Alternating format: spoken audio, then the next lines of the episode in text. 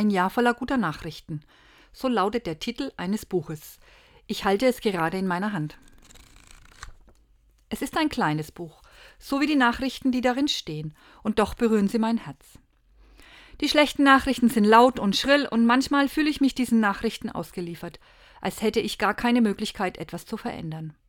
Umso mehr brauche ich, brauchen wir diese guten Nachrichten, die das Herz berühren und die zeigen, ja, so könnte es auch sein.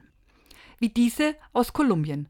Ein Müllsammler hat über 25.000 Bücher gesammelt, die andere weggeworfen haben. Er betreibt heute im Erdgeschoss seines Hauses eine Bücherei für arme Kinder.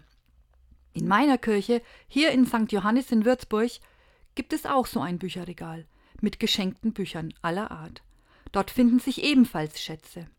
Es lohnt sich also, für gute Nachrichten verantwortlich zu sein und sie weiter zu erzählen.